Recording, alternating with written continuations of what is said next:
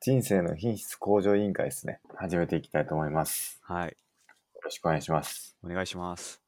えー、私は、すけさん1984と申します。はい。えー、D マゴットです。お願いします。お願いします。今日は、何のテーマいきますか今日は、あのー大学時代にすべきことについて話そうかなと。なるほど。孫さんがずっと話したいなって言ってたやつですね。そうです。これ、あの、第1回の時から、あの、小ノートにはあったかなって思います。はい。それをいよいよ、今日、やっていこうということですね。はい。いいですね。大学時代にすべきことですね。はい。すべきこと。なるほど。それを僕らの見解を語っていくっていうことでいいですかはい。いいです。それはなんか、ちょっと、あれすると、なんかやっぱ大学時代っていうのが人生においては結構大事っていう持論があるってことなんですかね。うーん。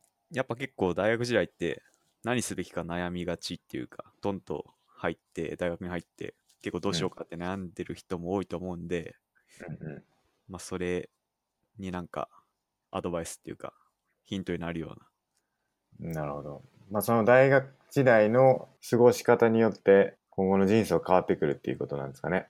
まあ多分変わるとは思いますねなるほど。はいじゃあそれを、まあすでにもう大学卒業してる人も多いかもしれないですけど、大学生に向けたメッセージっていう形ですかね。はいまあそれかこれから大学入る人はいとかにも結構、あのいい内容になるんじゃないかなとなるほど。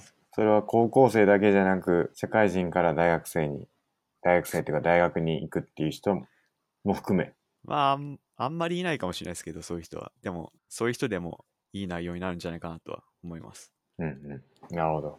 そのなんか、孫さん的に大学生活をあんまうまく、うご、あの、なんていうかな、過ごせてない人が多そうっていう感じですかうーんどうなんですかねあんまり他の人の話聞いたことないですねスケ、さんどうでしたいやー、ろくな人はいなかったと思いますけどね。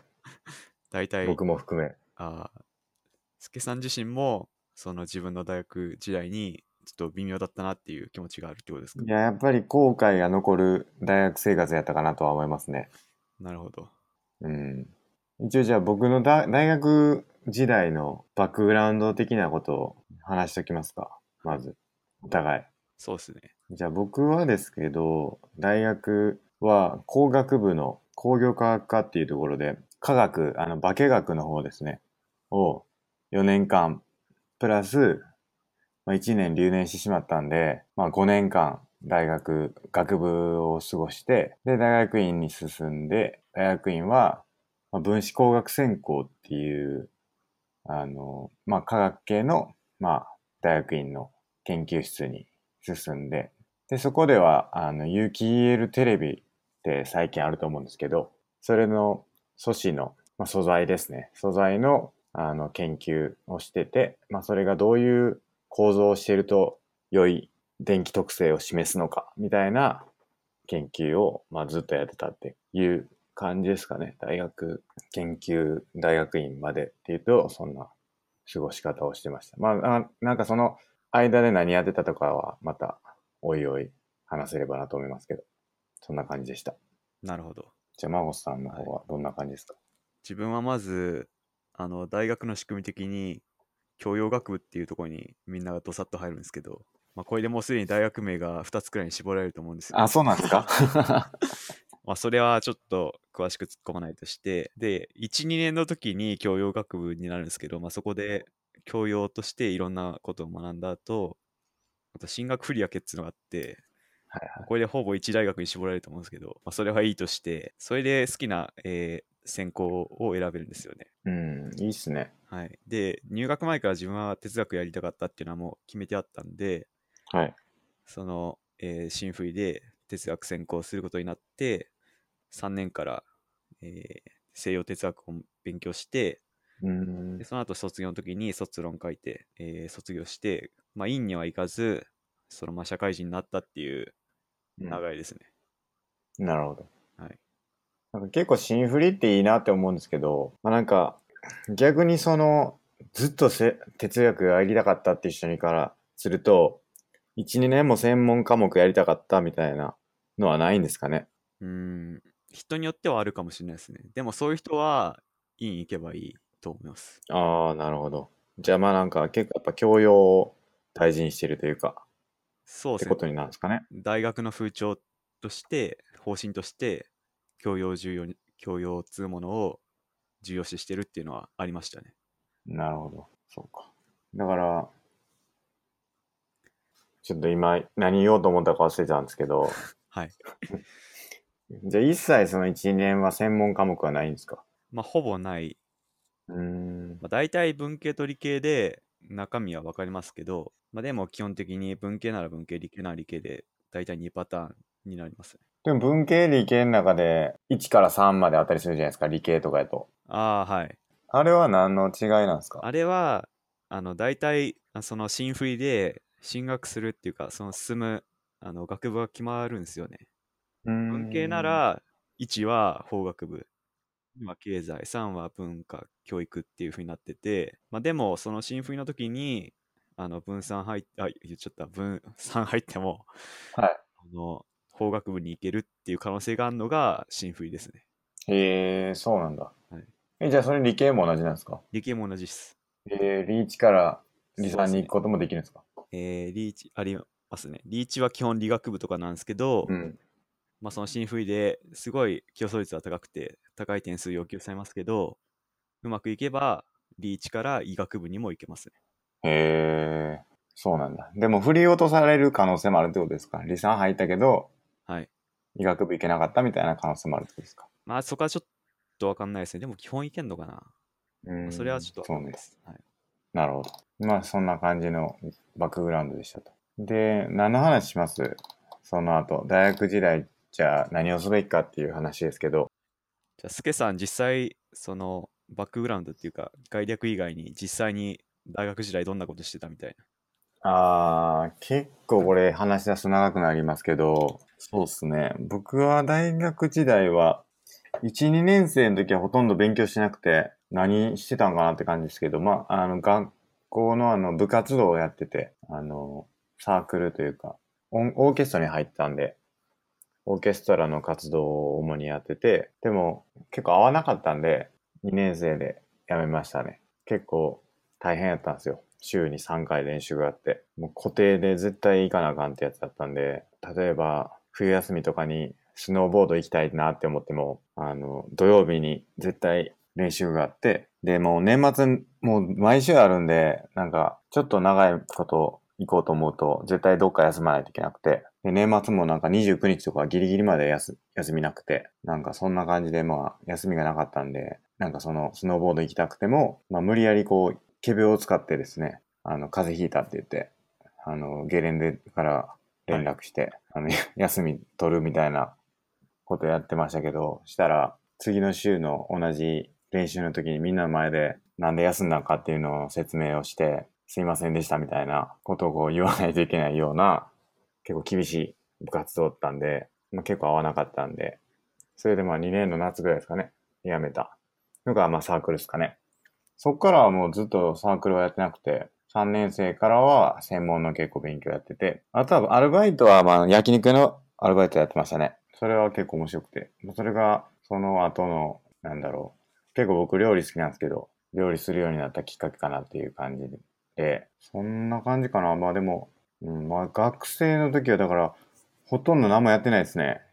何もやってないアルバイトと、ちょっと3年生からは、大学院の研究室選びの時に成績があの大事なんで、その U の数で第一希望に行けるか行けないかっていうのが変わってくるんですけど、ほ専門の科目の16個だったかな。一番いい成績、自分の中で一番いい成績の16個の単位の U の数みたいなものの順、順序というか順位付けされて、良かった人から順にいいところに行けるっていう、いいところにというか希望通りのところに行けるっていう仕組みになってて、専門科目16個は結構もう3年生、下手したらまあ2年生ぐらいの時の科目からになるんで、大体そのめっちゃ人気のところはみんな全員16個言う取ってるみたいな感じで、僕はもう2年の時まで全然一切勉強しなかったんで、言う1個もなくて、最後の3年生の後半だったかな、確か。前半も頑張ったかな。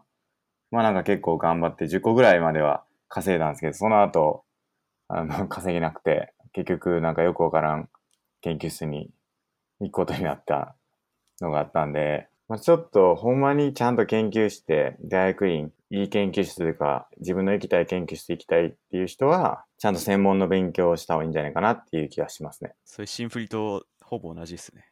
あ、そうなんですね。シンフリも1、2年の時の成績はいはい。のいい人からその希望いけるんで、うんうん。まあでもその専門の人気度によって大体の傾向がわかるんですけど、はい。まあ、やっぱ人気のとこはその U とかいい,、うんいい点数を取っとかないとダメみたいっうんうんうん。ていうのは同じですね。そうっすよね。はい。結構頑張ったんですけどね。で、僕、それで留年しちゃいしましたからね。結構いい成績取ったんですよ。3年後期。その U 取ろうと思ってたんで。で、U 頑張って取って、U、なんか1個だけ、1個だ、一個かなんか忘れましたけど、量が何個かあったのと、ほとんど U だったんですけど、一般教養、1年の時に取るはずだった線形代数学を落としてしまって、なんと。ほう。それで留年しちゃったんですよね。あの、B 群っていう、あの、なんていうんかな、その、一般教養の中でも理系科目を30単位取らないといけなかったんですけど、まあ、それは別に何でもいいやつなんですけど、僕は1個しか取らなかったんで、最後の29単位や揃ってたんで、あと1個何でもいいわと思って、まあ、線形代数学楽勝やろうと思って、もう1個ぐらい取っとけばよかったんですけど、表現のため。いけるやろうって舐めてたら、その、いけるやろうと思ってた1個を落としてしま って、あの、すごいショックでしたよ、本当に。ほあの、先生のとこまで行ったんですけど、単位くれ って。あの、はい理学部の先生ですね。理学部の数学科の先生で、まあ、テストもまあ、ようわからんテストやったんですよ。僕、て、あの、単位が取れる線形代数学の本買って、結構ちゃんと勉強したんですよ。でも、普通の問題やったら多分、絶対通ってたんですけど、なんか、数学科の先生やからか知らんすけど、わけわからん証明の問題とか、なんか全然意味わからへんのばっかりが出てきて、ほとんど答えられなかったんですよね。で、まあ、それで落ちて、案の定。で、先生のとこに、こう、挨拶というか、単位くださいって言いに行ったら、いや、できませんって言われて、じゃあせめて点数だけ教えてくださいって言ったら、いや、もう点数も分からへんとか言って、お前ちょっと待てよみたいな、俺の人生かかってんねんぞっていう、あの、ほんまに、留年はもう結構なインパクトあるんで、それぐらいちゃんと、2回ぐらい行ったかな、先生のところに。行ったんですけど、全然取り合ってくれなくて、あの、すごい腹立ちましたけど、でも卒業まであと3単位とかやったんですよ。3年で留年したんですけど、4年で絶対取れるじゃないですか。はい。頑張って、あと2回チャンスあるんやからっていう、でも、制度やからっていうんで、まあ、そらそうやろうなと思うんですけど、あの、工学部の先生も、いや、そういうもんやからって言われて、あの、全く取り合ってくれなくて、留年したっていうことがあったんで、まあ、留年だけは注意した方がいいですね。う。なるほ留ど年。したくなければ。はい。保険かけるっていうのが結構大事かなと思います。留年、でかいっすね。そんな感じです、僕の大学時代は。なるほど。花本さんどんな感じでしたまあ、僕は文系だったんで、まあ、基本的にはあの、まあ、一般的に言われてるように理系よりは文系は楽って言われてるじゃないですか、うん。まあ、それは本当で、まあ、結構僕は最低限の単位を取りながら家こもってぐうたらするせような 生活 いいっすね。ででさっきあの、まあ、言ってましたけど進学振り分けでその哲学はてか高い点数いらないっつうのは知ってたんで、あ、そうなんですね。はい。なんで、そんな1、2年の時も頑張らずやってて、まあ、実際、その大学、あの、すごいレベルが人高い人たちが集まってるんですよ。うん。で、僕はそこまでや、あの、超トップレベルはなくて、まあ、頑張ったところで高が知れてんなとは思いましたけど、まあ、なんで、その最低限単単位を取って、あとは家にこもるみたいな。生活して て、さっきスケさんサークルの話出ましたけど、自分はサークルやってなくて、結構なんかいいなって思うサークルなくて、でありそうっすけどね、なんか。今意外となんかないんすよね。 なくて、まああんまちゃんとっていうか、しっかりサークルとか入ってとかはなくて。で、大体家で何してるかっつうと、大体ゲームしてましたね。具体的には、なんか FPS とか、格ゲーとか、なんだろう、LOL とか、いや、あったんすかその時期に。ありましたいろいろよ。えー、シーズン2とかなんで結構早い時期かな。えそっからやってて、家で。で、あと、バイト。バイト一切しなかったっすね。ー、えー、え、じゃあ一回もバイアルバイトしたことないですかいや、あの、1日だけのちょっとしたやつはあるんですけど、はいはいはでも長いやつとか、その、スケさん言ってたような焼肉屋みたいな、ずっと長く勤めてうんぬんっつうのはやってないです。い。なるほど。まあ、なぜかというと、働くなんて社会に出たら山ほどできるから、今やることじゃねえだろうと思ってて、はい。で、やってなかったっすね。なるほど。僕結構それは、あれですけどね、ちょっと割り込みますけど、はい。あの、なかなかその学生時代でしかできないバイトみたいなのあるなと思って、はい。結局その飲食店でアルバイトとかも、社会人になって、まあそれこそ飲食に就職しない限りは、まず経験しないですじゃないですか。そうっすね。でそれを経験するっていうのは結構いいなと思いますけどね。なんかいいなっていうかその、まあどうせ働くっていうその働くっていうこう単位で見たらまあ一緒かもしれないですけど、まあなんかいろんな業種を経験しとくっていう意味ではまあまあいいかなと思ったりもしますけどね。確かに。それは一理あると思います。まあ、あとは、そうだな。自分は、なんか、すごい家にこもってゲームばっかしてたんで、昼夜逆転がすごくて、わかる。もう一日回るんですよ。 一日、こう、ずれてしま って。でも、それでもなんか人体の不思議で、あの、だからといって、それで解決しないんですよね。なんか、また一日戻さないと体調が治んなくて。え、どうですか一日回ったらもう結局朝が朝になるんじゃないですか。なんすけど、なぜか戻さないとなんかおかしいんですよね、体が。え、どういうことどうやって戻すんですかそれ。なんか頑張ってこう戻すんですけど、まあ、でも自分はそんな戻してなかったから、社会人になるまで。えちょっと待ってください。ちょっと分かってないんですけどはい、一、日ずれるっていうのは、はい。昼夜逆転します。はい。そっからもう一回昼夜逆転するっていうか、昼夜元に戻るってことですよね。まあそうっすね。でも、ダメってことですよね。一日ずれてるっていうのそうがダメってことですか。そうっす。24時間ずれるとなんかまだおかしいんですよね。でも、それ不思議っすね、めっちゃ。そうなんなだ。んなんやろなぜか。僕絶対ずれてると思うんですよね、人生で言ったら。ああ、その生まれてからこの方で言うと、ちゃんと戻せた。で戻すってどうやって戻すんや ろ遅れてたらもう絶対取り返せないんじゃないかなって思うんですけど。確かに。まあまあ、そういうことがあるんですね。そうなんですよ。まあでもすごいよくわかります。でもうその時そんな生活してたんで、体重今より10キロくらい痩せてて、なんかガリガリで、そんな感じでしたね。まあでも、今はもうジム行って、そうっす。グラップリングをやって、はい。太ってきたっていうか、ちゃんとそう体重ついてきたって感じですよね。はい。で、まあ、最後、卒論はいいもん書けたかなっていう、まあ、それが一番の、なんていうか、功績っていうか、うん。実績かなっていうとこですね。え、4年から書くんですかえー、そう卒です論ね。は4年まあそりゃそうか。の時そうです。はい。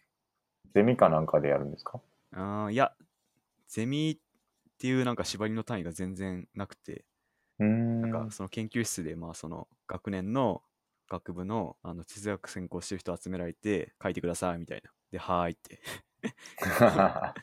書いてっていう感じでした。卒論って、まあ実際その、何ですか、どれぐらいの積み上げで書く、書かれた感じなんですか積み上げって言います。要はその、いつからの勉強文というか、いつからこう、下地、素地をこう身につけて書いていったみたいな理由と、まあ人によると思うんですけど大体大体の人が授業で取ってるもんとは一切関係ないものをしテーマに選んでましたねなるほど。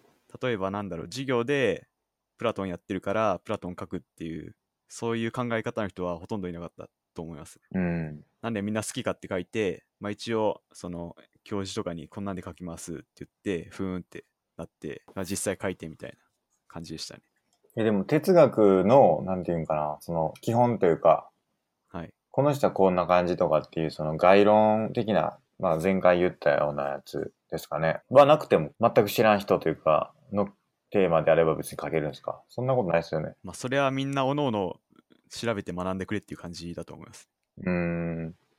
野口さんは哲学はもう3年生の時から勉強したんですか大学ではそうですねもともとやられてた。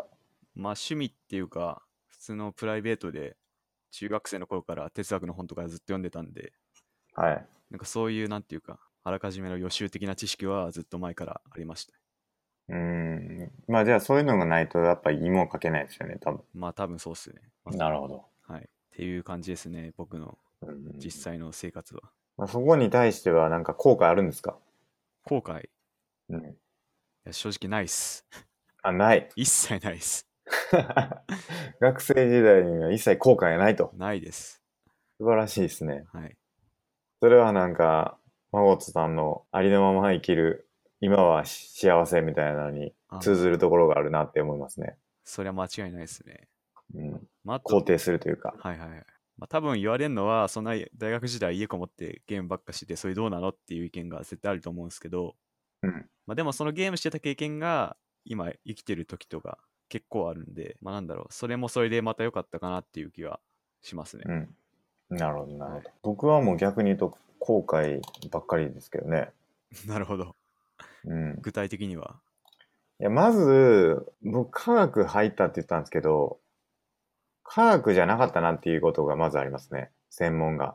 おーそんな好きちゃうなっていうか、なんやったら一番苦手やったんですよね。あの、でもなんかやっぱり、僕、浪人もしてるんですけど、あの、大学受験の時に。はい。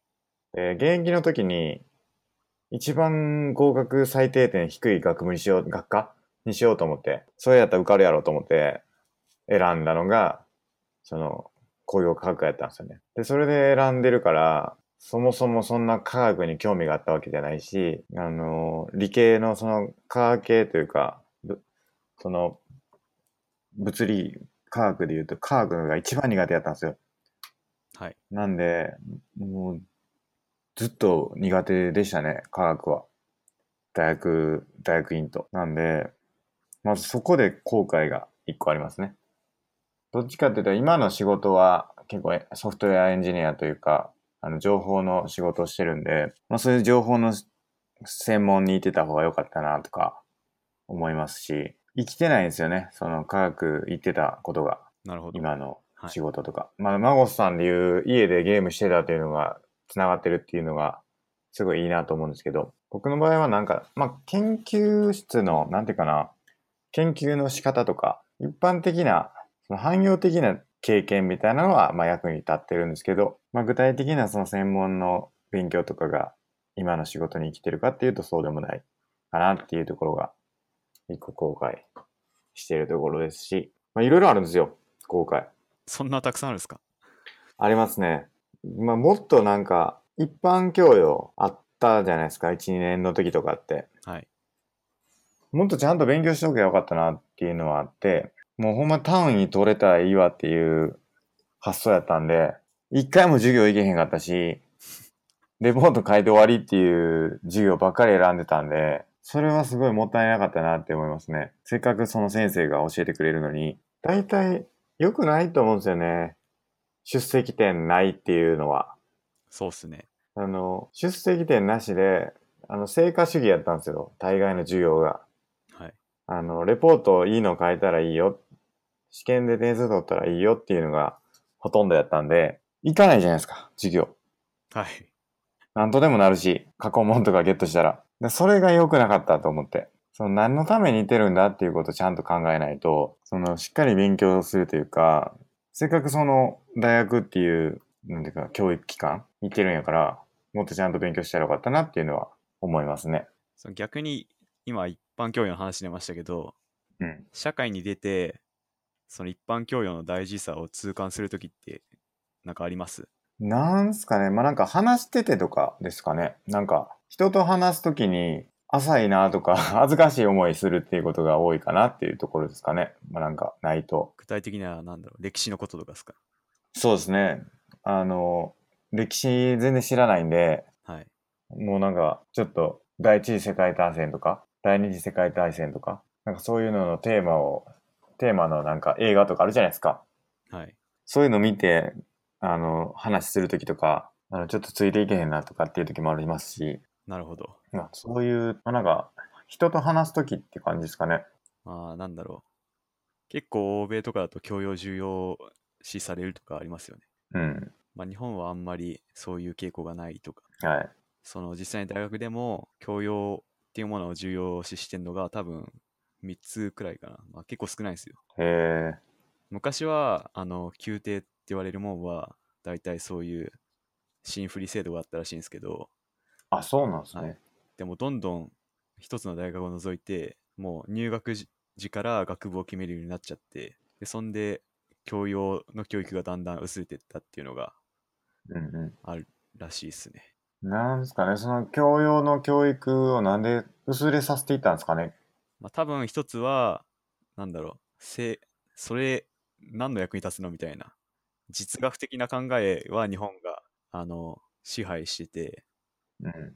だから大学は社会の役に立つもんをさっさとなんだろう作るべきだみたいなうんいう考えが広まってるから、その教養で1年なんか遊ばせるんじゃなくてもっと専門的なことをやらせてその成果につなげようみたいなうん。うんいうのがあるんじゃないかなと僕は思ってますうん。なるほね。どは。い、いや、大事っすよね。そうですね。どんな教養だったんですか僕、今日ちょっと興味ありますけど。まあ教養教育というか。大体選べる範囲はあるんですけど僕文系でしたけど数学の授業も取れたし化学の授業も取れたしあとなんだろう、まあ、みんなおのおの好きなものを取る感じですね。結構そのじゅ授業とかは授業というか講義はしっかりしてるというかし、まあ、ものによると思うんですけど、大体しっかりしてたと思いますよ。うーん、はいなんか自分は、あの、化学の授業を取りましたね。えー、どんな内容なんですか なんか、いかに高校の、まあ、その教授の主張だと思うんです けど、いかに高校の化学がとんちんかんみたいなことを、はいはいはいなんか本書いてて、なるそほのど本に基づいて、なんかやるみたいな。この化学反応式、高校ではこうだけど、なんかとんちんかんだよねみたいな。はいはことををやってましたね。いえまあ、結構面白いなと思って、ちゃんと僕やったんですけど、かだった思い覚えが。 ー、もう本当あね、の有料化っていうのも、はいようわからんっすよね本当もう、まあまあ、なんていうか、その、教授のさじ加減時的なもんが絶対あると思うんですけど、はいはいいやなんかちょっとふざけた教授多かったんでそれも良くなかったと思いますよ確かに。なんか、情報の先生とか、僕情報をやりたかったって言ったんですけど、先生のせいにするわけじゃないんですけど、情報の先生は、その、しレポートに先生が書いてる教科書の、なんていうんですか、バーコードをバーコー貼ったら、 単位くれるっていうのド。とか、なんかそういうのがあったんですよね。なんかやっぱ、なんていうのかな、こう、そういうちょっと姑息な真似をして、単位をゲットできてしまうっていうのが横行してたんで、それも良くなかったと思いますね。 あるあるですね。自分の書いた本を買わせようとする。いや、本当ですよ。僕2冊買ってましたからね、なんなら。気づかなかったんですけど、はい。あの、1年か2年の時に1回取って、一切、あの、授業出なかったんで、そもそもどういうレポートが出たかもわからないし、あの、結局レポート出さなかったから、不可になっちゃったんですけど、もう一回受けた時に、教科書買ってたことを忘れてて、はい。もう一冊同じ教科書買って、あの、今度はちゃんと授業出ようと思って、授業出たら、そのバーコードの話聞いて、俺2枚貼れるぞと思ったんですけど、はい。僕はちゃんと勉強しようっていう思いをその時は持持ってたんで、ちゃんとレポート出しましたね。なるほど。うん。まあ、やっぱ大学受験のその受験の時と違ってなんか客観的で明確な基準っていうものがないからもう教授ごとにその基準が適当な、うんまあ、ものもあったりしてそんな信用なならないっつうのは絶対ありますよね。そうですねはい。いや、なんか大学こそ、もうなんていうんかな、その点数主義じゃないというか、その別に点数取ったからどうとかじゃないじゃないですか。はい、そのなんか自分にどう振り返ってくるかというか、単位も別に取ったからどうやねんっていう話なんで、単位取ることよりも何を学ぶかみたいなことをちゃんと考えないといけないと思うんですけど、はい。なんかこう、単位取ることが目的になっちゃってたというか、っていうところがあるなぁとは思いますね。あとは、その、U を取るとか、その、いい成績を取るみたいな、なんか高校までのなんか、勉強の仕方っていうのと、やっぱり大学の勉強の仕方っていうのを、ちょっとなんか変えた方がいいんじゃないかなっていうのは、今になって思うと思いますけどね。なるほど。まあ、確かになんていうか、評価は当てにならないよっていうのをあらかじめ知っといて、うんその上で自分がやりたいことをやるっていうか、勉強うんしたいことを突き詰めるっていうのはうん重要かもしれないですね。うん、そうなんですよ。だから結局別に負荷でもいいと思うんですよ。はい。単位取れなくても。そこでその負荷やったとしても、そこに取り組んで自分が何かを得てるんであれば、それはそれでいいと思いますし、まあ卒業はできないとちょっといろいろ、あの、不利になるかもしれないですけど、まあでもなんか何かを身につけるというか、その4年間で何かを得るっていう目的に対しては別に単位は別に何も得てないようなもんなんで、負荷でも何か自分にとっていい教養が身につくのか、なんだかわかんないですけど、まあそういう風な意識というか、何を目的にするんかっていうところをちゃんと考えないとなっていうのが僕の反省点ですかね。確かに。まあ逆にそれは全く正しいと思うんですけど、うんそれだからこそ、新振りとか研究、研究室選びとかの時に、そういう点数が大事になってきちゃって、うん。なんか若干矛盾してるっていうか、うん、っていうとこが出ちゃうかなっていう気がしますね。確かに。はいその、だから、もうちょっと先延ばしにされるってことですよね。はい。言ってしまえば、そこを目的にしないといけない制度になっちゃってるというか、はい。っうん、確かに。ていうのはあるかなと。だから難しいですね。だからそういう意味で外したというか、なのか、うん、まあ、そのバランスが大事ですよね。その大学のシステムにおいて、点数が高い U をたくさん取るのも大事。まあ、そのシステムがある限り大事だし、うん、かといって、その自分のやりたいことを、め学びたいことをやるっていう、うん。そこのバランスを取っていくのが重要だけど難しいかなっていう気はしますよ確かにはい。入学、あ、全然話変わりますけど、ね。はい。入学式で出ました卒業式とか。あ、出ました、どっちも。あ、そうっすか。結構いい話してました。あー、なんだろうな。えいい話してたかな。 いや、でも、なんだかんだ一番印象に残ってんのは、入学式で、なんか一族全員連れてくんなっていう話が話題になってて、 どういうことですかなんかやっぱ、まあ、日本でトップ、一番有名な大学なんで、はいなんかその、じいちゃんばあちゃんとか一族をみんな連れてきて、入学式に。 で、パンパンになるみたいな、いう話があって、 武道館が。確かに。その絵がずっと問題になってて、で、なんかその僕の年からかな。その僕の年は少なくとも確か入場権制になって、なんはか一人の学生につき2枚だか3枚だかしかその入場券が配られなくて、入れないみたいな。だからそ、それがなんか話題になってて、それが記憶に残ってますけどね。あ。なるほど。はい。で、なんだろう。その学問的に人生的にいい話は、ちょっと今パッと思い出せないですね。なるほど。いや、なんか結構、まあ入学式僕行ったはずなんですけど、全く覚えてなくて、だからそこでこう、あなたの4年間っていうのはこういうふうに過ごすべきなんだよみたいなのが、まあどれぐらい刺さるんかはわかんないですけど、なんか例えばそこでこう、変えられたらというか、いい大学生活を送れるのかなとかちょっと思ったりしたんですよね。なるほど。やっぱりそういう教訓みたいなのを得ることってあんまないんで、まあなんかそういうのもあるんかなって思いましたね。まあ、あと何言ってたかな多分、多分ですけど、卒業式の時に、なんか、いろいろ情報過多になる世界の中で、ちゃんと自分で考えるようにみたいなことは言ってた気がしますね。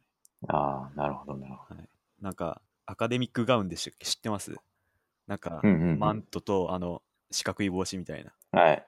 あれなんかレンタルして、僕着ましたからね。え、マジですかいいなでもあれってなんかスーツの上から着る、まあ、ものによるかもしれないですけど、僕がレンタルしたやつはそうでしたね。ええはい面白い。僕出なかったんですよね、卒業式。そりゃ、なんかあったんですか学部も院も。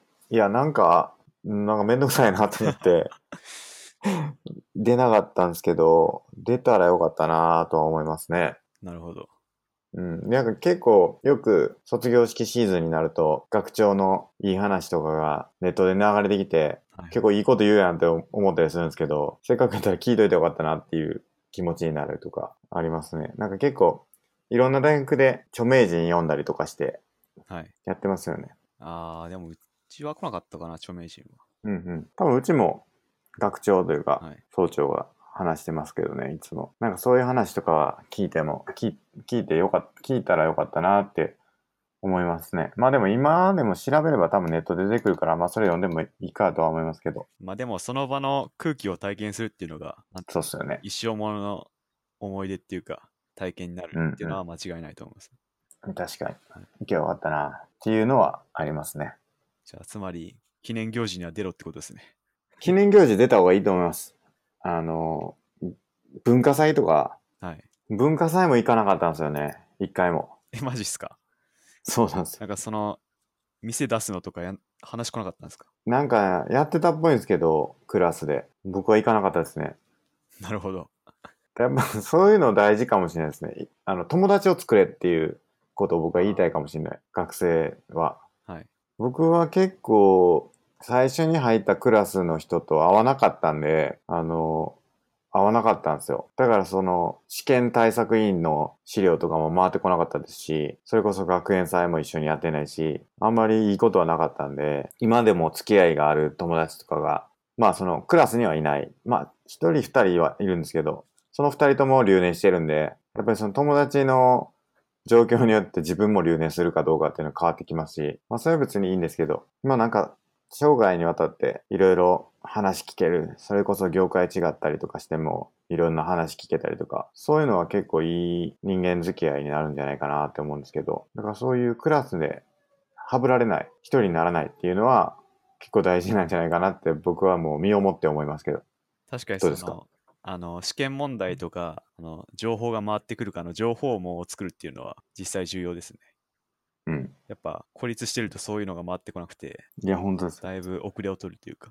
いや、そうですよ。ネットで全部探しましたから僕は。大体ネットにありましたけどね。スケさん、今の話を聞くと、なんかだいぶぼっちな気がするんですけど、いや、そうっすね。ぼっち大学生ですよね。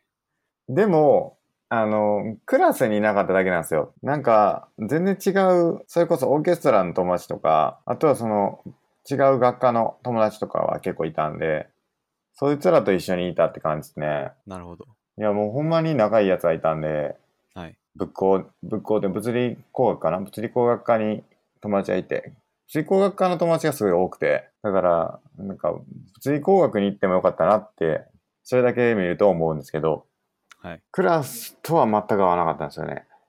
ほなんかちょっと最初に、ちょっと仲良くなりかけたグループがあったんですよ。う。はい。あの、て一番最初って、わからんじゃないですか。どんな性格な奴らかって。で、とりあえずその入学式終わって、その、クラス集められて、お前らがクラスだみたいなこと言われて、なんか集められて、なんか後ろのやつとちょっと仲良くなって話してたら、こいつ俺とちょっと違うタイプやぞってなったんですよ、その時。なるほど。これはちょっとなんか、ウェイ系やなって思ったんですよ。僕が。その、そいつらを見て。はい。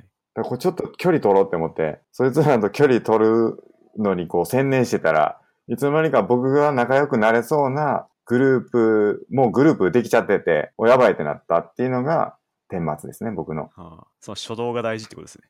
衝動大 事。一番もう大事っすよ。誰と仲良くなろうっていうのを決める。この見さ、見定めっていうか、はいそんなことないですかね。いや、あると思います。その、最初やっぱ上取っちゃったら、ちょっときついっていうのは絶対あると思いますね。いや、ほんまにきつかったな。なんかすごい、イケイケの人らやったんですよ。その最初に仲良くなった友達というか。まあ、いい奴らなんですけどね、別に。悪い奴じゃないんですけど、僕はちょっとごめんっていう、あの、そういうタイプやったんで、いや、ほんま申し訳ないというか、まあ、多分別にそ、その人らも別にそんな何も考えてないと思いますけど、うん、まあ、だからその最初に誰と仲良くなるかっていうのの見極めが相当大事だと。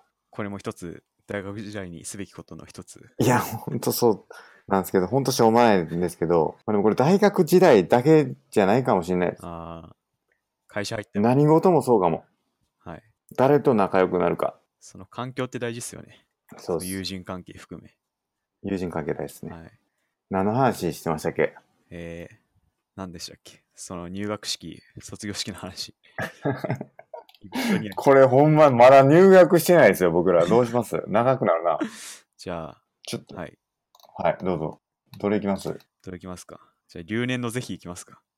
ああ、留年ねあ。これまた僕の話になりますけど、大丈夫ですか大丈夫ですやっぱちょっとマゴスさんが語れてないんじゃないかなってあいやいいやう気がして。全然大丈夫です。僕は、あの、留年も浪人もしなくて、はい、素晴らしいま。あ、わからないんですけど、実際やってみて、スケさんはどうだったかっていうのを聞きたいですね。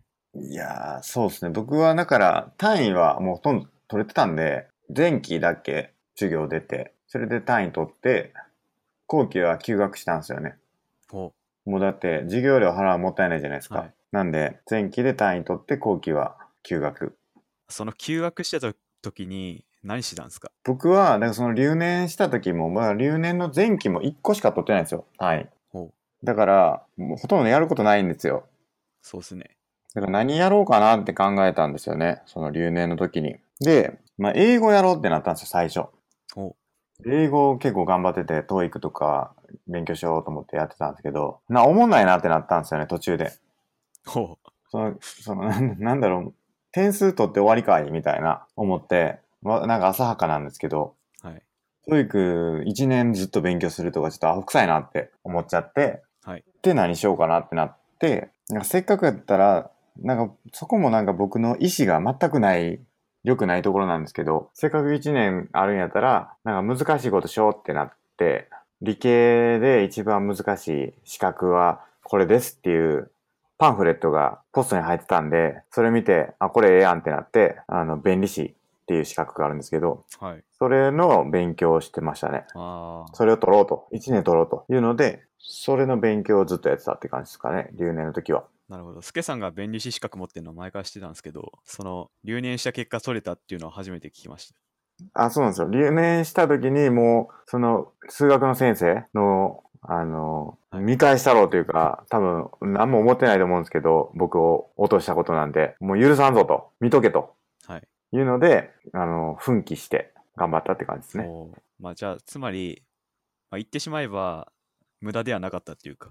うんそうですね。無駄にしないぞっていう思いがすごい強かったんで、いまあ無駄ではなかったと思いますね。まあ結果的に弁理士の資格は今全く生きてないんで、無駄かもしれないですけど、はい。まあ取れたこと自体は良かったかなと思いますね。まあなんで、留年したとしても、その留年で何をやるかっていうことなんかなとは思いますけどね。うん。まあ、あと僕が留年で気になってんのが、学費がやっぱかかりますよね。まあそうっすよね。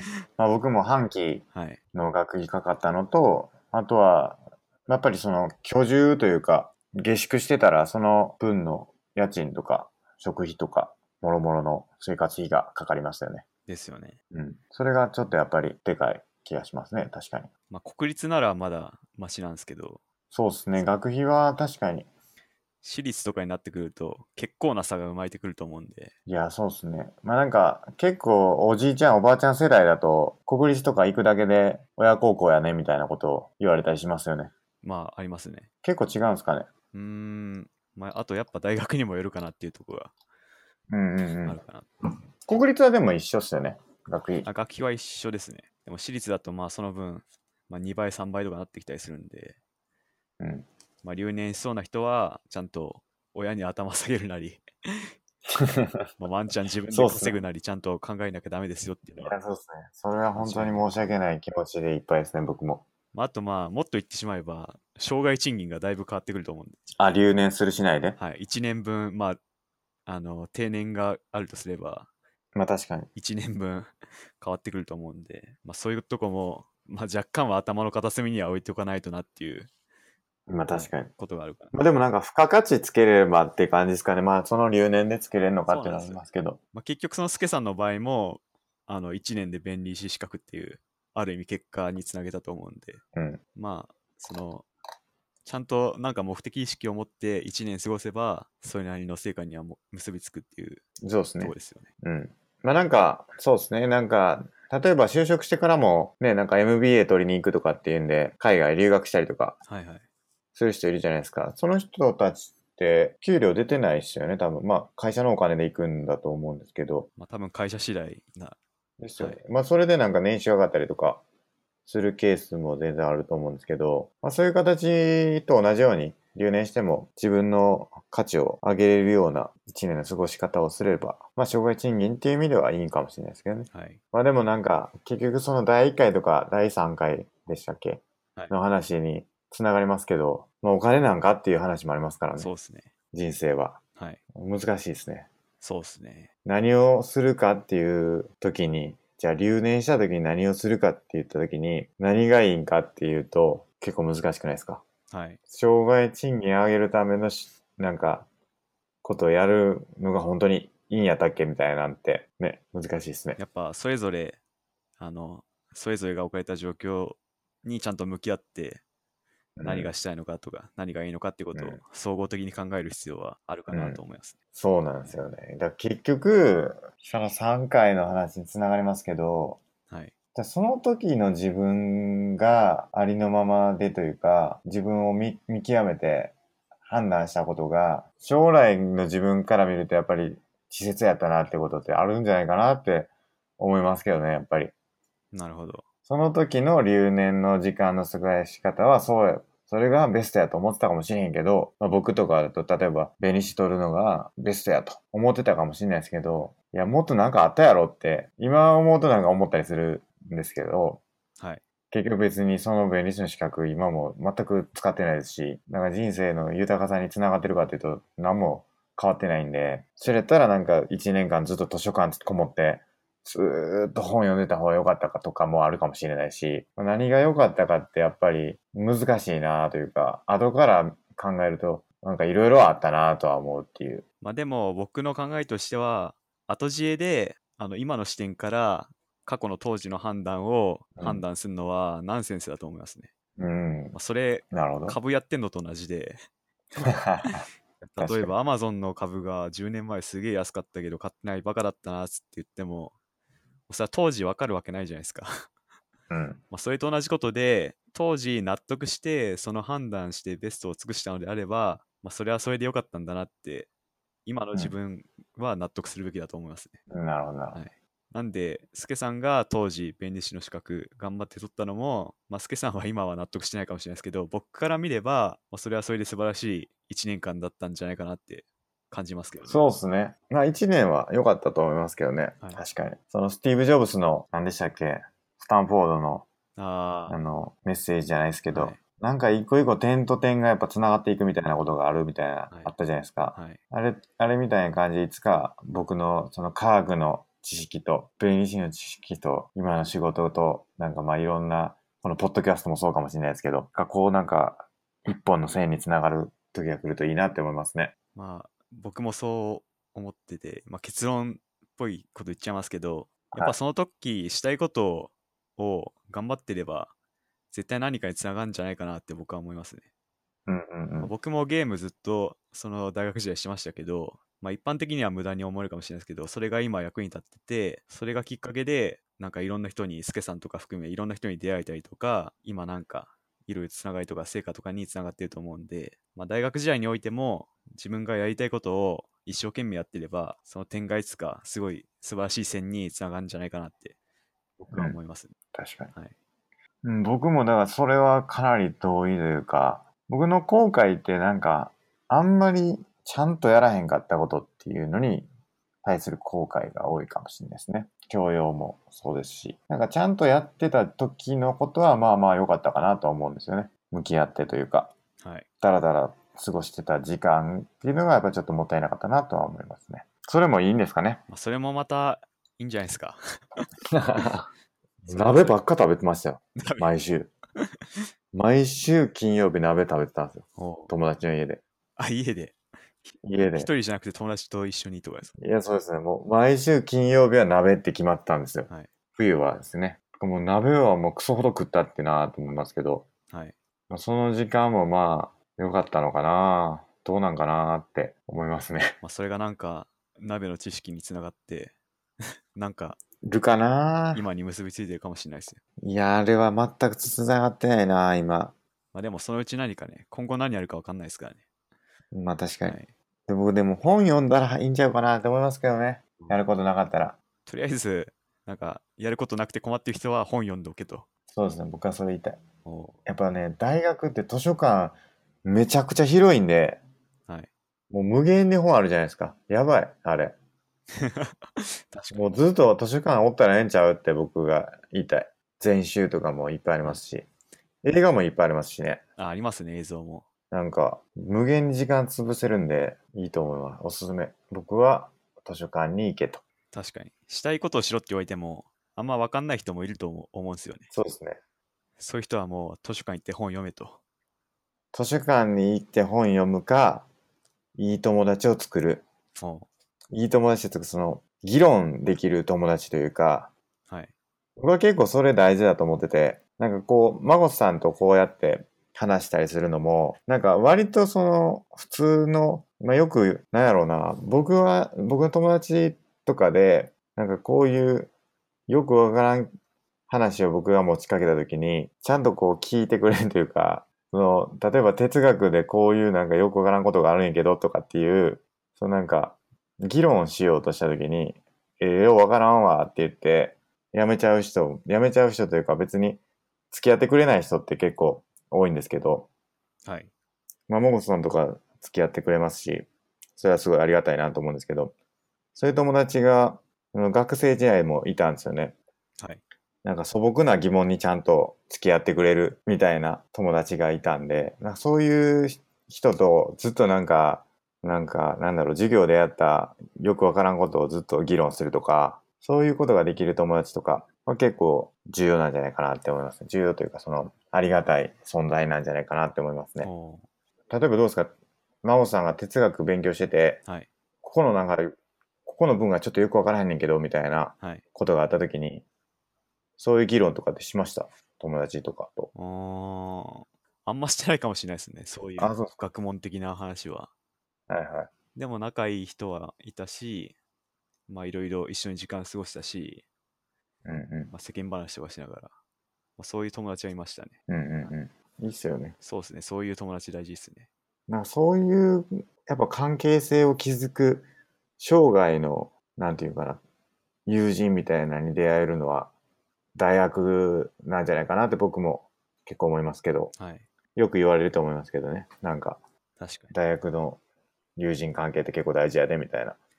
まあ、社会に出ると、なんか出会いが少なくなるって言われますけど、うん。まあ、これ、ある意味正しいと思ってて、やっうぱん同期とかもやっぱ、所詮はって言っちゃえば、所詮は、なんかビジネス的な関係なんで、はいはいはい。そんな踏み込むことが確なかにいと思うんですよね。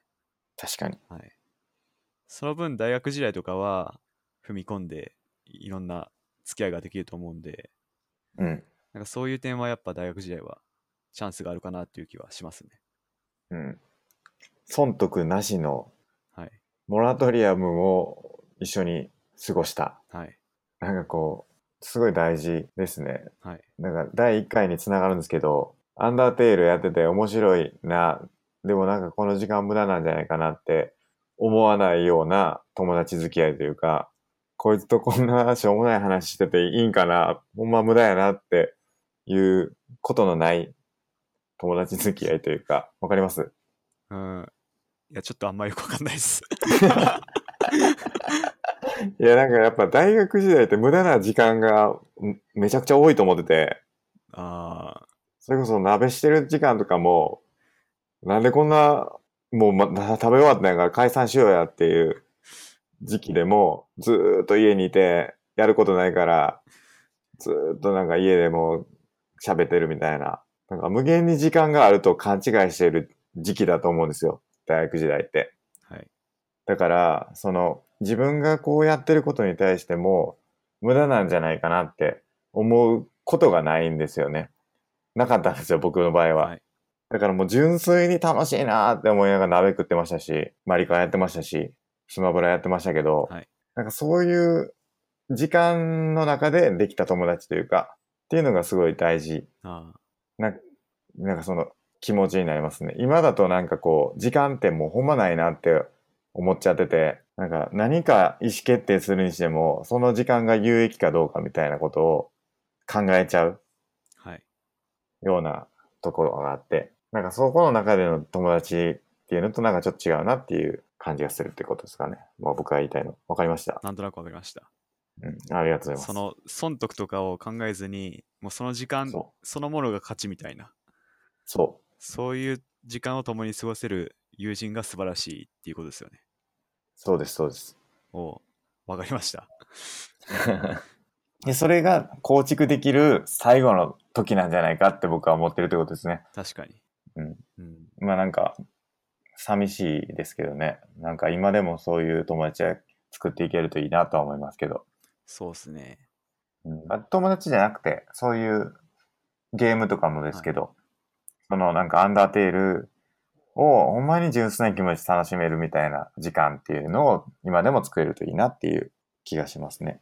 やっぱその大学時代の先の社会人どういうものが待ってるかっていうのを先に知っておくとその大学時代の行いがさらに良くなるっていうか、うん。さらにいい選択肢が取れるかもしれないってことですよね。うん、そうですね。そうである一方をはい知っちゃうと、やっぱその無駄なんじゃないかっていう感情が出てくる可能性があるんで、はい、私何も知らない純粋さっていうのも必要なのかなっていう、そのなんか難しいですね。 確かに、まあ、知ってたら知ってたで変な考えが混ざってくるかも。そう。そうですね。うん、だからこう時は遡れないよってことですねこれは、なるほど。うん、じゃあつまりはもうありのまま生きろということで すね。いやそうっすね大学時代も現状の工程っていうのがやっぱ大事一生懸命その素晴らしい今を生きろってことですね。